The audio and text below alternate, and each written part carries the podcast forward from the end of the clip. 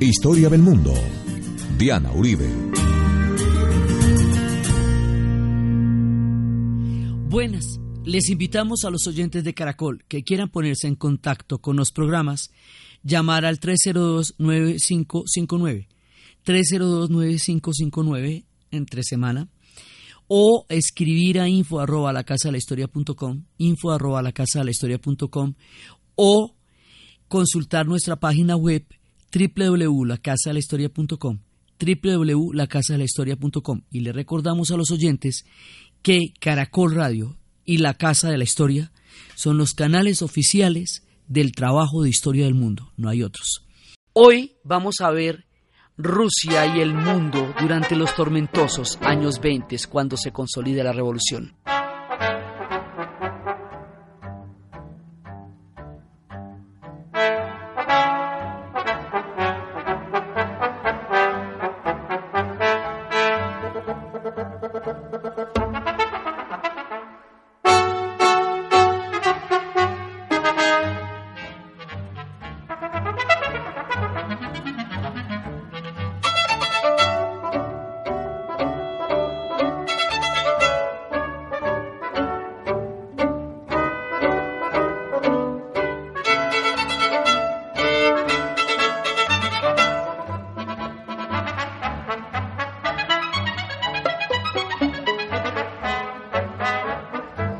La vez pasada estábamos viendo cómo va a cambiar el mundo después de la Revolución de Octubre y del final de la Primera Guerra Mundial. Y estábamos viendo cómo surgían las vanguardias, y estábamos viendo cómo surgía Stravinsky, y toda una nueva mirada sobre el mundo surgía en aquella época. Entonces, veíamos cómo la salida de Rusia de la guerra va a ser absolutamente definitiva, porque va a liberar todo el frente oriental, porque los alemanes con la liberación del frente oriental se van a mover para Occidente, pero para el frente occidental en Francia, pero más adelante van a entrar a los Estados Unidos sin la contundencia que tendrían después y durante la segunda, porque recién estaban armando ejércitos, y como lo que podría ser técnicamente un empate o una ligera ventaja, se tradujo en una postración de Alemania por cuenta del deseo de venganza de los franceses, por lo que la humillación sufrida en la batalla de Sedan y por el costo tan inmenso que pagaron durante la guerra los belgas y los franceses. Entonces ellos van a poner unas condiciones absurdas a Alemania, absurdas, que la van a postrar y la van a humillar, le van a, al quitarle los territorios de la Alsacia, Lorena, Sarre, le quitan 70 mil kilómetros, 5 millones de habitantes, la dejan desmembrada, la ponen a reconstruir a Europa con su dinero, que no tienen, con cifras de 20 millones de libras esterlinas, pues que en esa época no era de libras, que era una cosa absurda. Entonces, Alemania queda descuartizada es en la mesa de negociación del Tratado de Versalles y no en el frente de batalla. A ese acto de descuartizamiento y de, y de desmembramiento de Alemania, la prohibición de ejércitos, la prohibición de armamentos, la onerosísima suma para la reconstrucción de Europa, la, la declaración de culpabilidad de la guerra, los alemanes la van a llamar la puñalada trapera, porque dice que ellos fueron entregados y traicionados. Y resulta que como antes de la guerra había habido en Europa una, una confrontación entre los que se oponían a la guerra y los que creían en la guerra. Los que se oponían a la guerra eran aquellos que creían en la lucha de clases y no de estados nacionales, que eran todos los socialdemócratas. Y los que querían eh, entrar a la guerra eran los que, digamos, le comían cuento a la formación de los estados nacionales. Entonces, se van a sentir que el resultado de la guerra es aterrador, que no valió la pena meterse allá, que perdieron muchísimo, pero muchísimo, y se van a sentir absolutamente acongojados. Y ahí es cuando estábamos hablando la vez pasada, que hubo una, un golpe de Estado, un intento de golpe de Estado espartaquista, y que los espartaquistas eran la fracción bolchevique, el equivalente a los bolcheviques en Alemania, que eran Rosa Luxemburgo y Karl Leibniz. Y una lista de gente que se llamaban así por Espartaco, el nombre, el periódico que sacaron con el nombre del primer esclavo que se había rebelado contra el Imperio Romano, y cómo ellos van a ser una oposición radical, pero van a ser entregados por sus mismos copartidarios, los socialdemócratas, que a cambio de la entrega de los espartaquistas tomaron el poder en lo que se conocería como la República de Weimar. Como la República de Weimar nace herida de muerte porque tiene una deuda económica tan impagable que el que se monte ahí le va a ir mal. Entonces, como todo sale mal de la guerra, todo, va a haber una guerra civil, no triunfa la revolución, eh, el hambre es aterradora, el desgaste es terrible, como todo sale mal, entonces a los socialdemócratas que están en ese momento en la joven República de Weimar, que habían hecho una constitución bastante eh, liberal y democrática, les va a caer toda el agua sucia y toda la, la, frustración y el desengaño de los alemanes por el resultado nefasto de la guerra, que además van a tener una estanflación que va a hacer que la economía se derrumbe y esos años sean malos. Siempre hablamos de una película que se llama El huevo de la serpiente de Igmar Bergman con David Carradine, que es una película bravísima sobre todo lo que se cocina en la frustración alemana. Esta situación le va a dar a las derechas alemanas un argumento enorme para desprestigiar al régimen socialdemócrata y a todo lo que tenga que ver con ellos, y muertos los espartaquistas, no va a haber quien, y desprestigiados hasta el límite los socialdemócratas, no va a haber quien haga una oposición cuando una nueva fuerza que se va a llamar el nacionalsocialismo se vaya incubando en el corazón de Alemania y poco a poco eh, se vaya perfilando hasta llegar al poder. Y mientras tanto Italia, que quedó igual de aburrida, porque Italia pierde los territorios de Trieste y de Fiume, Italia queda, Italia no se siente contenta con cómo quedó esa guerra. Ellos pusieron mucha gente, murieron 600 mil personas de sus soldados, quedaron ahí también rotos en su territorio, eh, finalmente no ganaron nada, entonces los italianos tampoco se sienten contentos con el resultado de la guerra, allá va a caer Víctor Manuel, también hay una joven república, también, pero no hay una, digamos, no hay una firmeza que permita consolidar la joven república y empiezan los partidos comunistas en el mundo, ahorita vamos a ver cómo es ese tema, y resulta que los italianos en la reclamación de Tieste y Fiume, que fueron territorios que ahora van a quedar en manos de la fundación de un nuevo pueblo que se llama Yugoslavia, van a crear una declaración que va a fundamentar Gabriel D'Annunzio, que va a firmar Benito Mussolini, que es el origen del fascismo. Entonces se están incubando por el mismo resultado de la guerra el fascismo y el nazismo en Italia y en Alemania. Esto está pasando en 1919, cuando se funda el manifiesto fascista, y en 1920 ya la cosa en Alemania está, está empezando a perfilarse la doctrina que luego llegaría al poder. Entonces hay un germen de autoritarismo peligrosísimo que se está dando en Italia y en Alemania por el descontento profundo con el resultado de la Primera Guerra Mundial. Esa es una tendencia. Pero hay muchas tendencias en este momento. Las revoluciones se dividen en los hechos y los ecos. Los hechos es lo que está pasando. Los ecos son lo que el mundo ve. Entonces, al interior de Rusia, están pasando muchas cosas. Primero se nos viene semejante guerra civil donde están atacando los turcos, están atacando los polacos, divisiones checas que en otra época los apoyaron y ahora están contra ellos, los cosacos, ¿sí? y, y todas las potencias extranjeras y todo lo que dijimos que ha pasado. Y sin embargo el ejército rojo, con su revolución recién hecha y con acabando de salir de una guerra, y acabando de hacer una revolución, ganan la guerra civil, ¿me entiende? O sea, eso es una cosa increíble por aquello de que no se puede invadir a un país en revolución porque el grado de adrenalina que ellos producen los hace inmunes a todo miedo, porque el frenesí de una causa de estas los hace invencibles. Y el ejército rojo, que Trotsky diseñó y armó, va a ganar la guerra civil. Dos años penosísimos, penosísimos, pero la ganan. Una cosa increíble y esa victoria de la guerra civil les va a dar una dimensión que va a hacer que se vayan empoderando poco a poco de una doctrina que ellos no van a gestar, pero que ellos van a llevar a la práctica como quiera que fue en donde triunfó. Entonces, aquí nos vamos a meter en un proceso muy curioso. ¿Se acuerda que nosotros hemos visto que Rusia se vuelve cabeza de la que sea? Si llega la fe ortodoxa, entonces la iglesia principal la tienen ellos porque son los herederos de Bizancio. ¿Sí?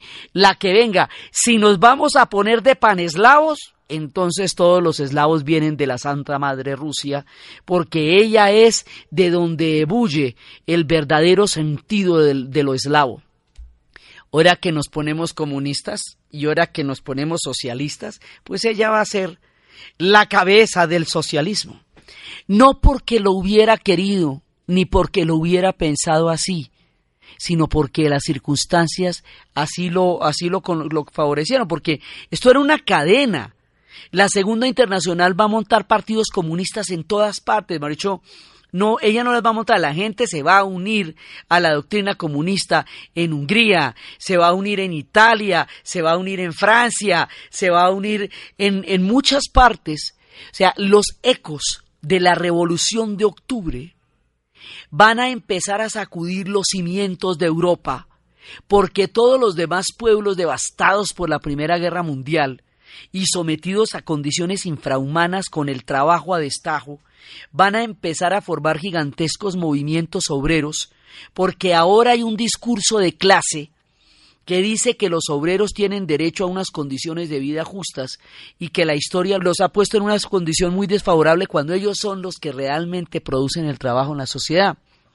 Entonces, el proyecto, que está dividido en muchos pueblos, que tiene muchas tendencias, porque había socialismo científico, socialismo utópico, había toda clase de debates acerca de qué podía ser el socialismo.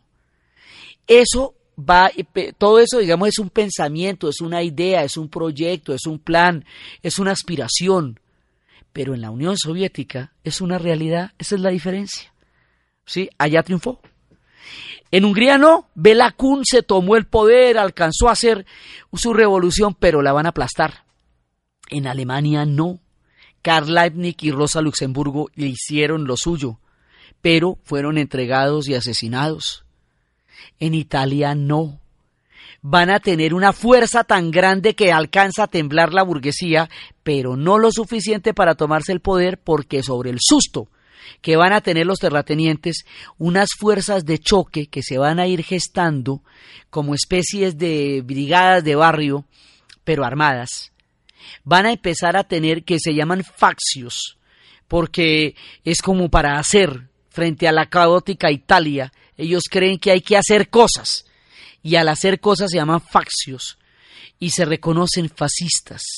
Y va a haber una alianza entre los terratenientes y los fascistas, dándole a los terratenientes el soporte económico y creando los fascistas el grupo de choque que se va a enfrentar sanguinariamente contra el movimiento obrero socialista que se está dando en ese momento.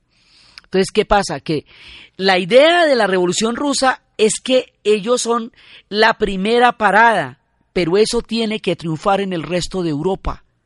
Porque si no triunfa en el resto de Europa, eh, eso no se entendía sino como una doctrina internacional, porque se trata de una doctrina que no reconoce las divisiones de estados nacionales, sino que reconoce solamente las clases sociales. Esa es la diferencia. Entonces, porque era lo que habíamos visto, que ellos se pusieron a pensar que si uno es vaciado belga, vaciado francés, vaciado inglés, vaciado ruso, lo que es es vaciado. ¿Sí? Eh, independientemente de que sea belga, francés, inglés o ruso, eh, todo el mundo estaba en una mala situación en cualquiera que fuera el país. No importa que fuera imperio, no importa que fuera titinísimo, igual la clase obrera estaba en malas condiciones. Entonces, sobre un discurso internacionalista que no reconoce los estados nacionales, la idea es que todo lo demás va a ocurrir como un dominó rápidamente todos los demás van a hacer la revolución. Rusia solo la inaugura, pero eso no va a pasar. Rusia se va a quedar sola. Esto que se estaba moviendo como una como un gran proyecto europeo que se estaba movilizando en todos los países. Esto es lo que llamamos la internacional. Pero como solamente va a triunfar en Rusia, Rusia será la representación misma de la internacional.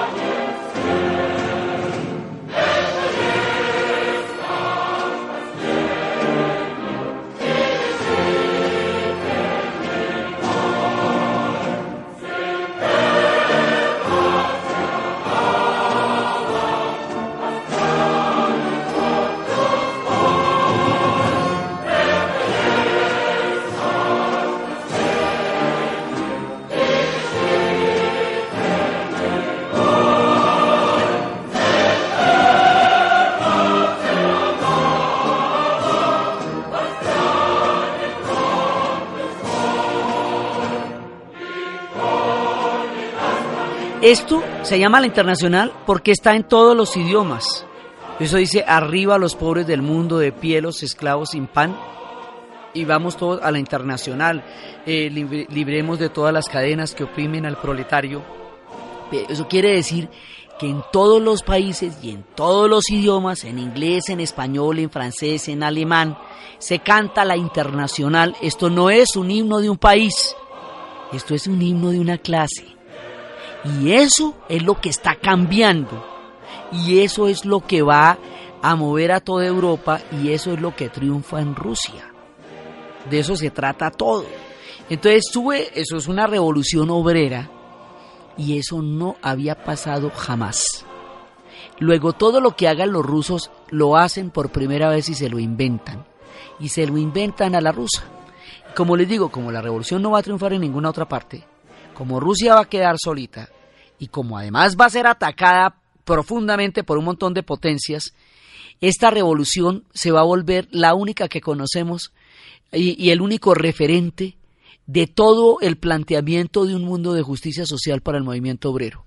La sede se vuelve Rusia. Por decirlo de alguna manera, Rusia va a ser a la revolución y al comunismo lo que el sistema Windows. ¿Sí? O sea, es la que, es la que se va a estandarizar. ¿Sí? La, la que, digamos, hay muchas tendencias, pero la que triunfa es esta. Y el que hace esa vuelta de Lenin y lo hace como él piensa, a lo ruso. Entonces, la presión de la guerra civil va a hacer que los muchísimos partidos políticos que había antes, que se manifestaban en la revolución, vayan a perder toda, toda posibilidad de expresión, porque a la voz de una guerra civil y sobre el poder que se tomaron los bolcheviques y sobre la tesis de la dictadura del proletariado y sobre la emergencia de defender una revolución recién nacida, pues no hay debate porque eso casi se plantea como una operación de salvamento en el agua que si todo el mundo se pone a debatir todo el mundo se ahoga. Entonces, la, la presión de la, de, la confrontación entre los guardias rojos y los guardias blancos hace que cualquiera que no esté de acuerdo con todo lo que dicen ellos que es la revolución sea un contrarrevolucionario. Entonces, no, ahí no hay como, como decir, mira, yo, a mí sí me parece esto, pero no me parece esto otro. Mira, a ver, si es que están las tropas entrando por todas partes de Rusia. Entonces, no va a haber tiempo para el debate, porque la guerra civil impide y ahoga cualquier discusión sobre qué es el socialismo, porque lo que toca es hacerlo. Independientemente de que sepamos o no qué es eso, toca hacerlo. Entonces, lo que Lenin hace es ejecutar todo eso como sea. Entonces lo primero que hace, hay una gran campaña de alfabetización y va a poner a toda la gente entre los 8 y los 80 años a leer eh, con trabajos programados, pagadas, horas pagadas, hay que alfabetizar a Rusia porque si no se alfabetiza Rusia no van a comprender el sentido de la revolución. Hay que colectivizar las granjas, hay que poner a producir, hay que producir comida, hay que empezar a planificar esto. Y la misma revolución hace, la misma guerra civil hace que todo el poder que de hecho ya tenían durante, la, durante el tiempo en que se lo tomaron con los soviets, quede concentrado total y absolutamente en las manos del Partido Comunista, de las manos de los soviets, desde el principio. ¿Sí?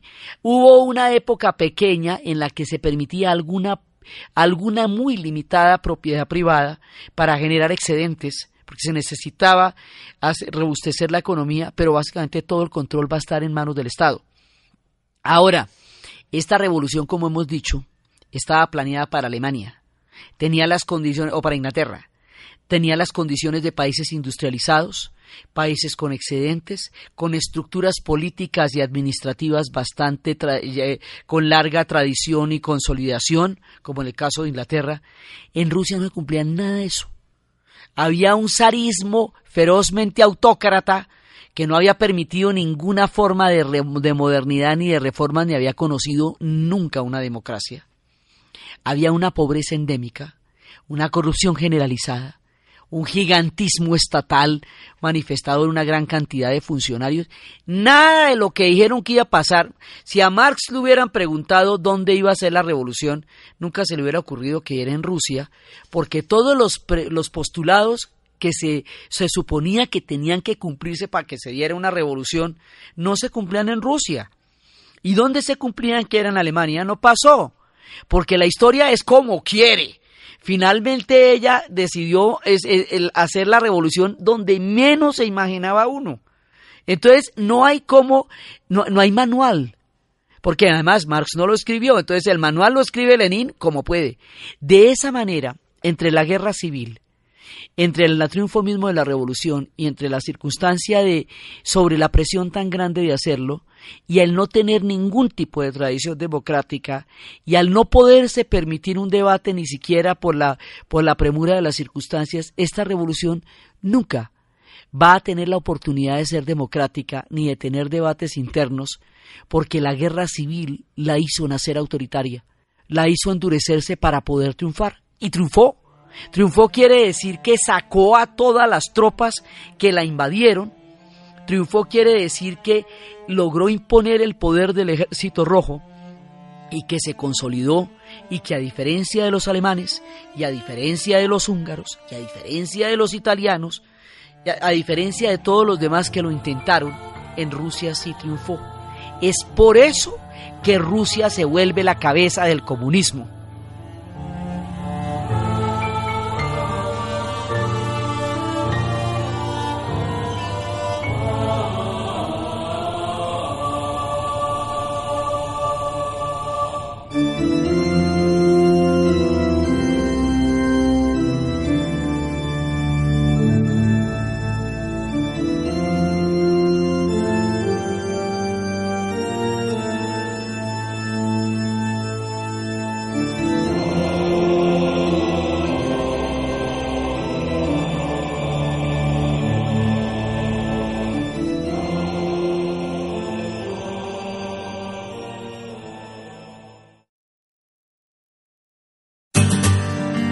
Historia del mundo de Caracol Radio con Diana Uribe.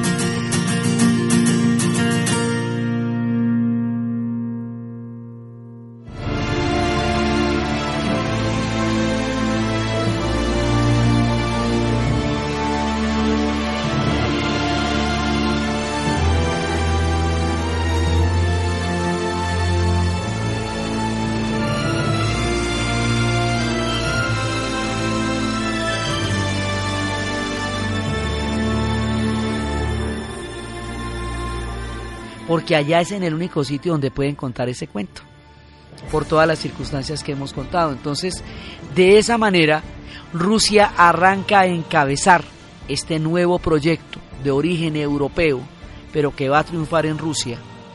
Y ahora vamos a imponerlo como dicen los rusos. Entonces lo primero que va a pasar sobre la base de que la religión era el opio del pueblo, que era lo que decía Marx, es que va a haber, digamos, una, una persecución, una, un planteamiento del Estado contra la religión, contra la iglesia ortodoxa, contra la fe ortodoxa, por el, el, estrecho vínculo que había entre el zar y la fe ortodoxa, como los zares finalmente eran prácticamente las cabezas de la fe ortodoxa, junto con los popes, ellos se consideraban aliados indiscutibles del poder que la revolución intentaba derrocar.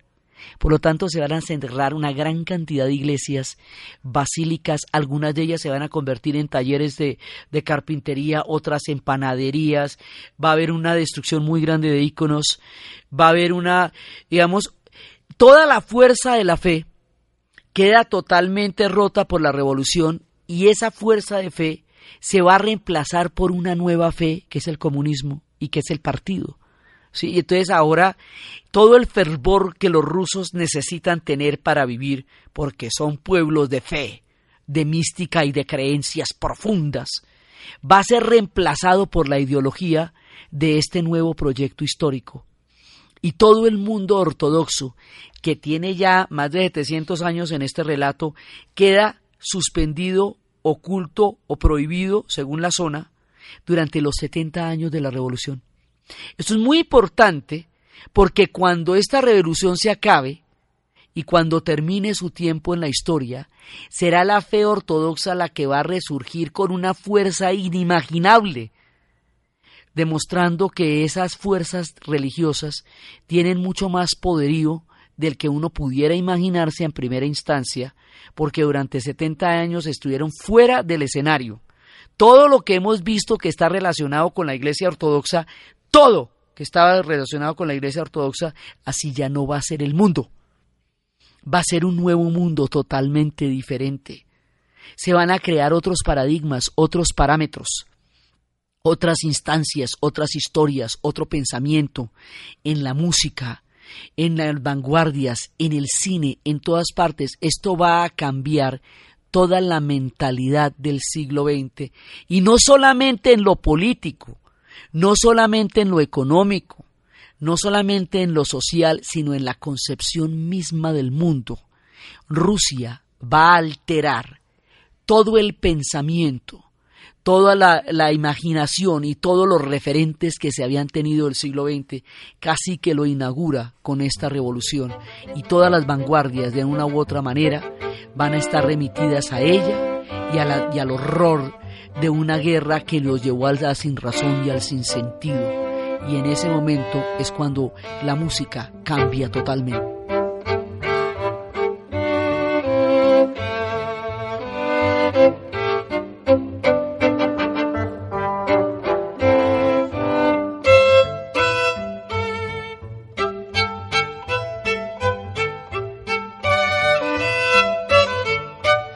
es literalmente un nuevo mundo el que está surgiendo en este momento.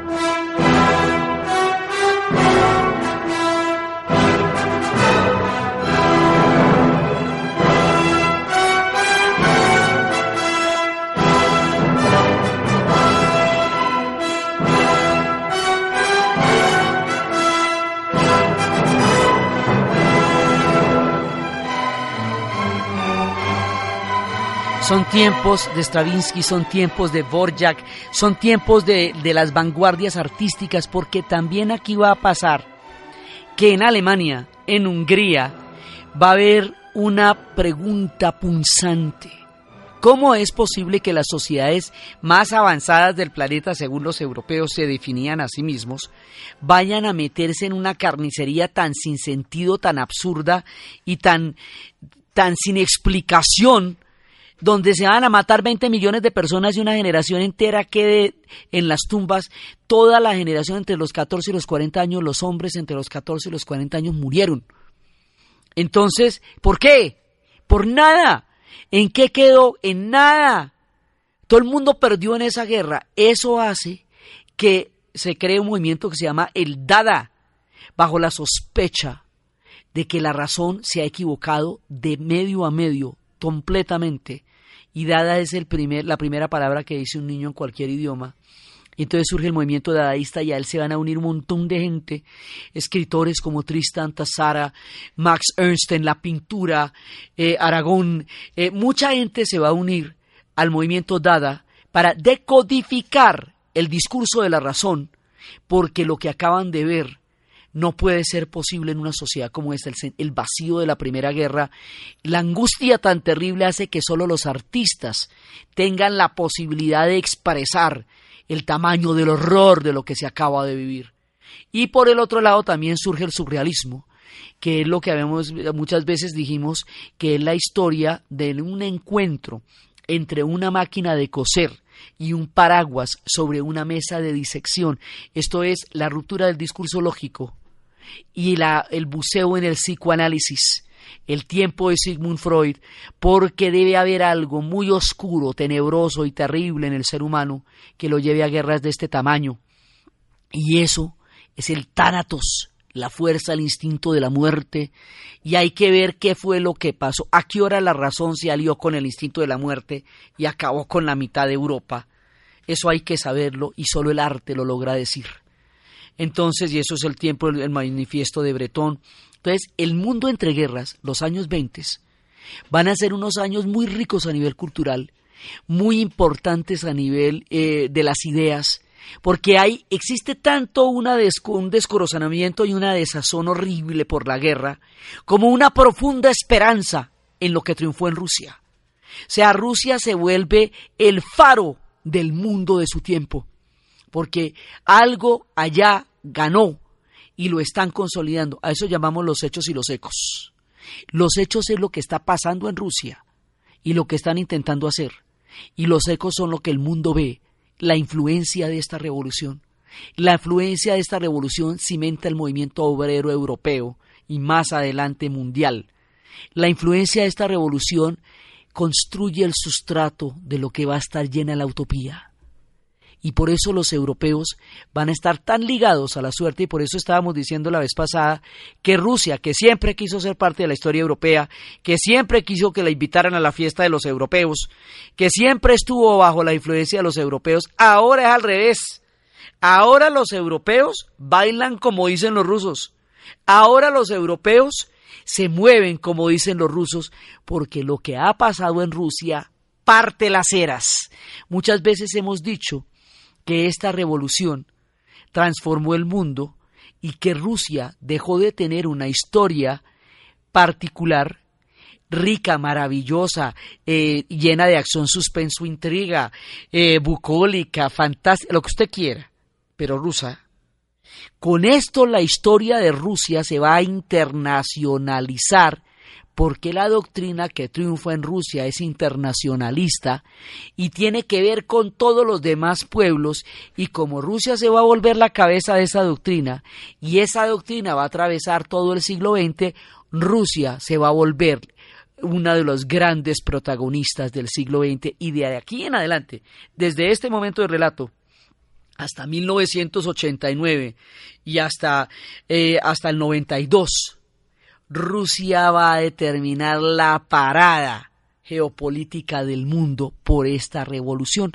De una u otra manera, de formas diferentes en cada etapa, pero de aquí en adelante el mundo sabrá de Rusia todos los días hasta que se acabe lo que Hochbaum diría el siglo XX corto.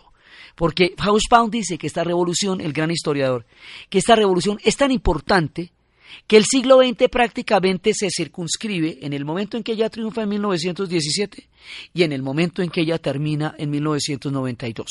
Así de simple. Lo, dice que ese es el siglo XX corto, que el siglo realmente comenzó con la Revolución de Octubre y que el siglo va a terminar con la caída de la Unión Soviética. para darle la dimensión de la fuerza que esto va a tener en toda la evolución del siglo XX y está recién empezadito. Entonces, por eso es que la historia de Rusia deja de ser solamente rusa, porque es allá donde triunfó una revolución que todo el mundo quería hacer en cada uno de sus países. Entonces, de aquí en adelante, la revolución va a ser como los rusos digan, porque no hay ningún otro país que pueda decir, no, es como decimos los alemanes, porque allá no se pudo. No, es como decimos los húngaros, porque Bela Kun tampoco pudo. Entonces, ellos van a ser los que digan cómo es que es. Así. Entonces, van a empezar su revolución, pero la revolución empieza con un carácter autoritario, no solamente por el sustrato mismo, de la concepción política de los rusos que vienen de una autocracia que había arrancado en el siglo IX y que ahora pasaba a manos de los soviets. O sea, nosotros pasamos de los ares a los soviets sin una transición democrática en la mitad por la guerra civil, porque la guerra civil definitivamente la, la endurece por la necesidad de protegerse, por un lado.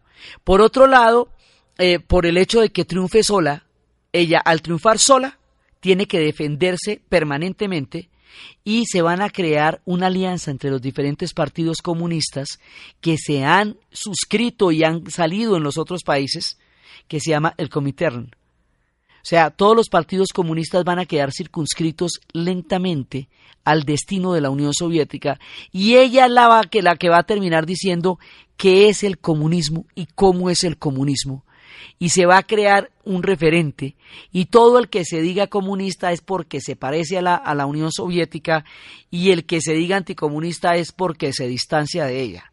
Entonces, por un lado nos está surgiendo el fascismo y el nazismo en Alemania y en Italia, que se están incubando, y por el otro lado, la fuerza del comunismo está sacudiendo a Europa hasta llegar a crear una polaridad, una bipolaridad entre los dos, y el fascismo y el comunismo se van a empezar a enfrentar poco a poco, en todas partes, todo el tiempo.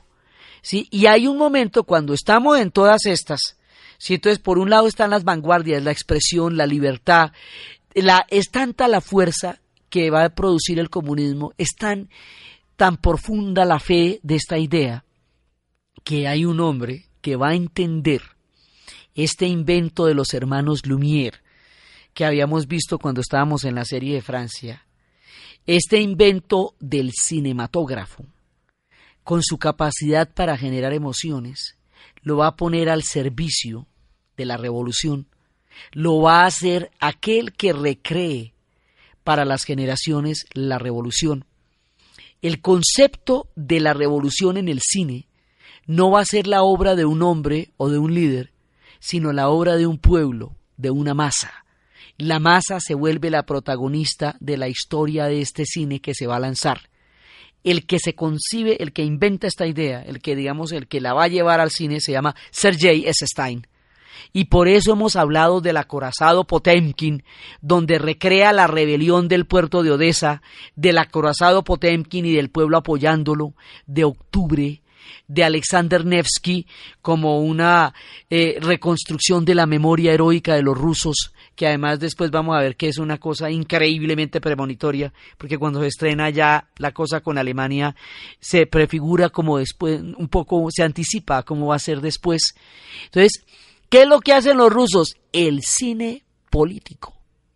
El cine como arma para dar a entender y a conocer una ideología y una revolución, y como una forma de movilizar las emociones en torno a la fuerza de una idea. Y eso es lo que significa el cine de Sergei S. Stein. Y por eso va a ser tan emblemático. Entonces, en estos tiempos estamos con Kandinsky, estamos con Chagall, estamos con todos los, el arte abstracto empieza a aparecer y el surrealismo y el dada, las vanguardias artísticas se toman el siglo XX en esta década y van a ser tan definitivas que casi que todo lo que de ahí en adelante se llama innovación, incluyendo lo que más loco se les parezca ahora, viene de estas épocas.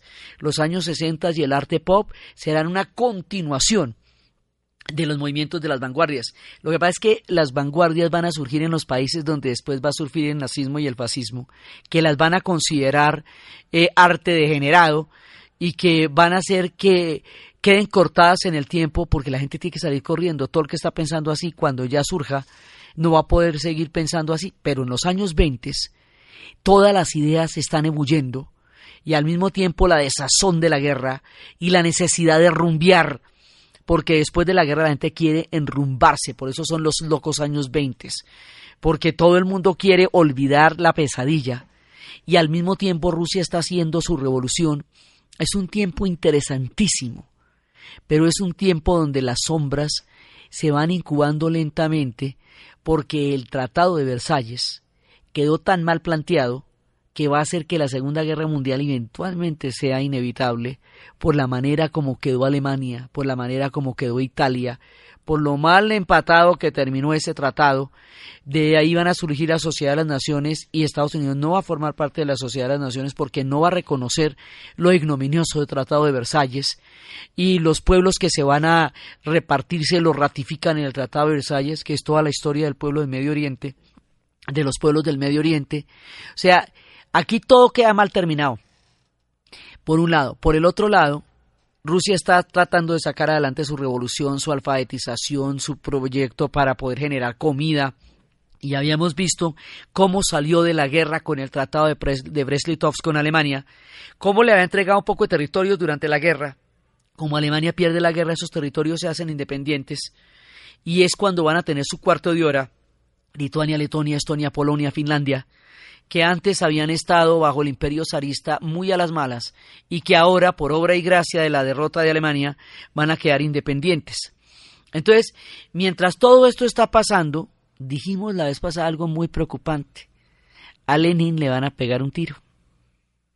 Ahí cuando le van a pegar un tiro en, 1921 y ahí es cuando se va a endurecer mucho más el terror rojo porque eh, después de eso, imagínense el líder máximo de la revolución. Entonces Lenin va a durar fuera de combate, no lo matan, pero lo dejan muy mal. Va a durar fuera de combate desde 1921 hasta 1924, en que va a morir.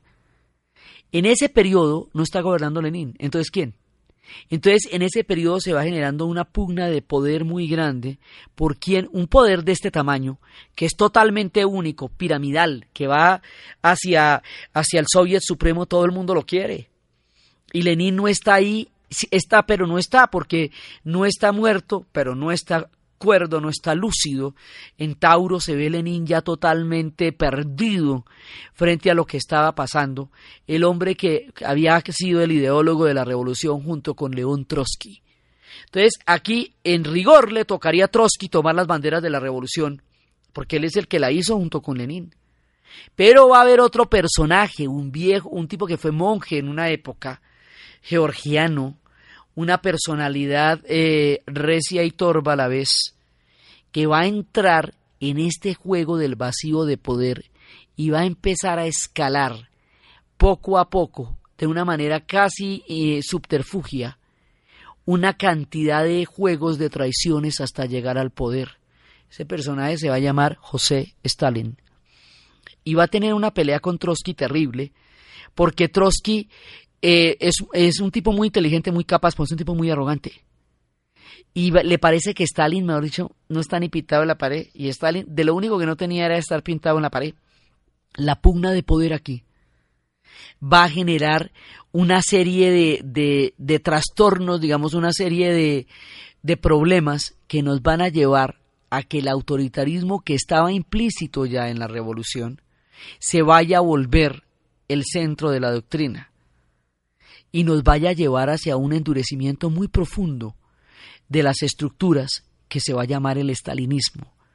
Y al crearse el estalinismo, que es otra forma de autoritarismo, se nos va a juntar con el nacionalsocialismo y se nos va a juntar con el fascismo. Son tres formas distintas de autoritarismo en nombre de cosas totalmente diferentes.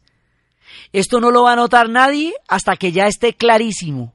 Y aun cuando esté claro, los hechos y los ecos van a hacer que no sea visible. Pero por el otro lado, a Stalin le van a tocar unos tiempos tan duros. Mucho es que Rusia no va a tener, no va a tener un momentico de paz, ¿me entiende? Porque cuando termina la guerra empieza la guerra civil. Cuando los años 20 se están consolidando la revolución y se gastan un poco de tiempo sacando la guerra civil. Luego logran sacar adelante su sociedad y cuando ya logran sacar adelante su sociedad, ya empiezan a soplar los, guerros de los vientos de la Segunda Guerra Mundial. Y esos vientos a Rusia le van a dar más fuerte que a cualquiera. O sea, no va a haber nunca un tiempo de frescura para sentarse y hacer la revolución como dijimos que se iba a hacer, porque los vientos de la historia la llevaron a rumbos muy diferentes que ella no hubiera pensado y no se hubiera imaginado. Entonces, estamos en los años 20 y cuando llegan los años 30, soplan vientos autoritarios. Después de la muerte de Lenin, Lenin había dejado un testamento en donde decía que el heredero natural de la revolución era Trotsky, que era muy capaz, aunque fuera arrogante, que tuvieran mucho cuidado con Stalin. El testamento de Lenin va a quedar oculto durante mucho tiempo, hasta que después se va a saber, después va a haber una desestalinización en tiempos de Khrushchev, pero va a haber una cantidad de secretos que van a surgir de aquí en adelante. La figura de Lenin se va a volver casi una figura deificada y después cuando, cuando se le embalsame y esté en la tumba y todo eso va a ser el ícono de la revolución. Y en nombre de él, pero de una manera muy diferente, Stalin le va a dar un rumbo distintísimo a esta revolución y por lo tanto al carácter histórico de Rusia y de Europa que van a estar profundamente ligadas por este hecho. La historia de cómo va a pasar esto, de quién es José Stalin, de qué fue lo que pasó con Lenin, y de qué fue con lo que pasó con León Trotsky y toda la historia del profeta en el exilio y del rumbo de la revolución y por lo tanto del mundo. Una vez que comience esta era, es lo que vamos a ver en el siguiente programa. Entonces, desde los espacios de la década de los 20, del triunfo de la revolución después de la guerra civil, de Lenin en su proyecto interrumpido por un balazo, de la figura de Stalin que se cocina en las sombras, del fascismo y el nazismo que se incuban en Alemania y que se incuban en Italia, y del rumbo extraño y a la postre siniestro que el mundo va a tomar al final de los veinte y en el comienzo de la década de los treinta en la narración de Ana Uribe, en la producción Jessy Rodríguez. Y para ustedes, feliz fin de semana.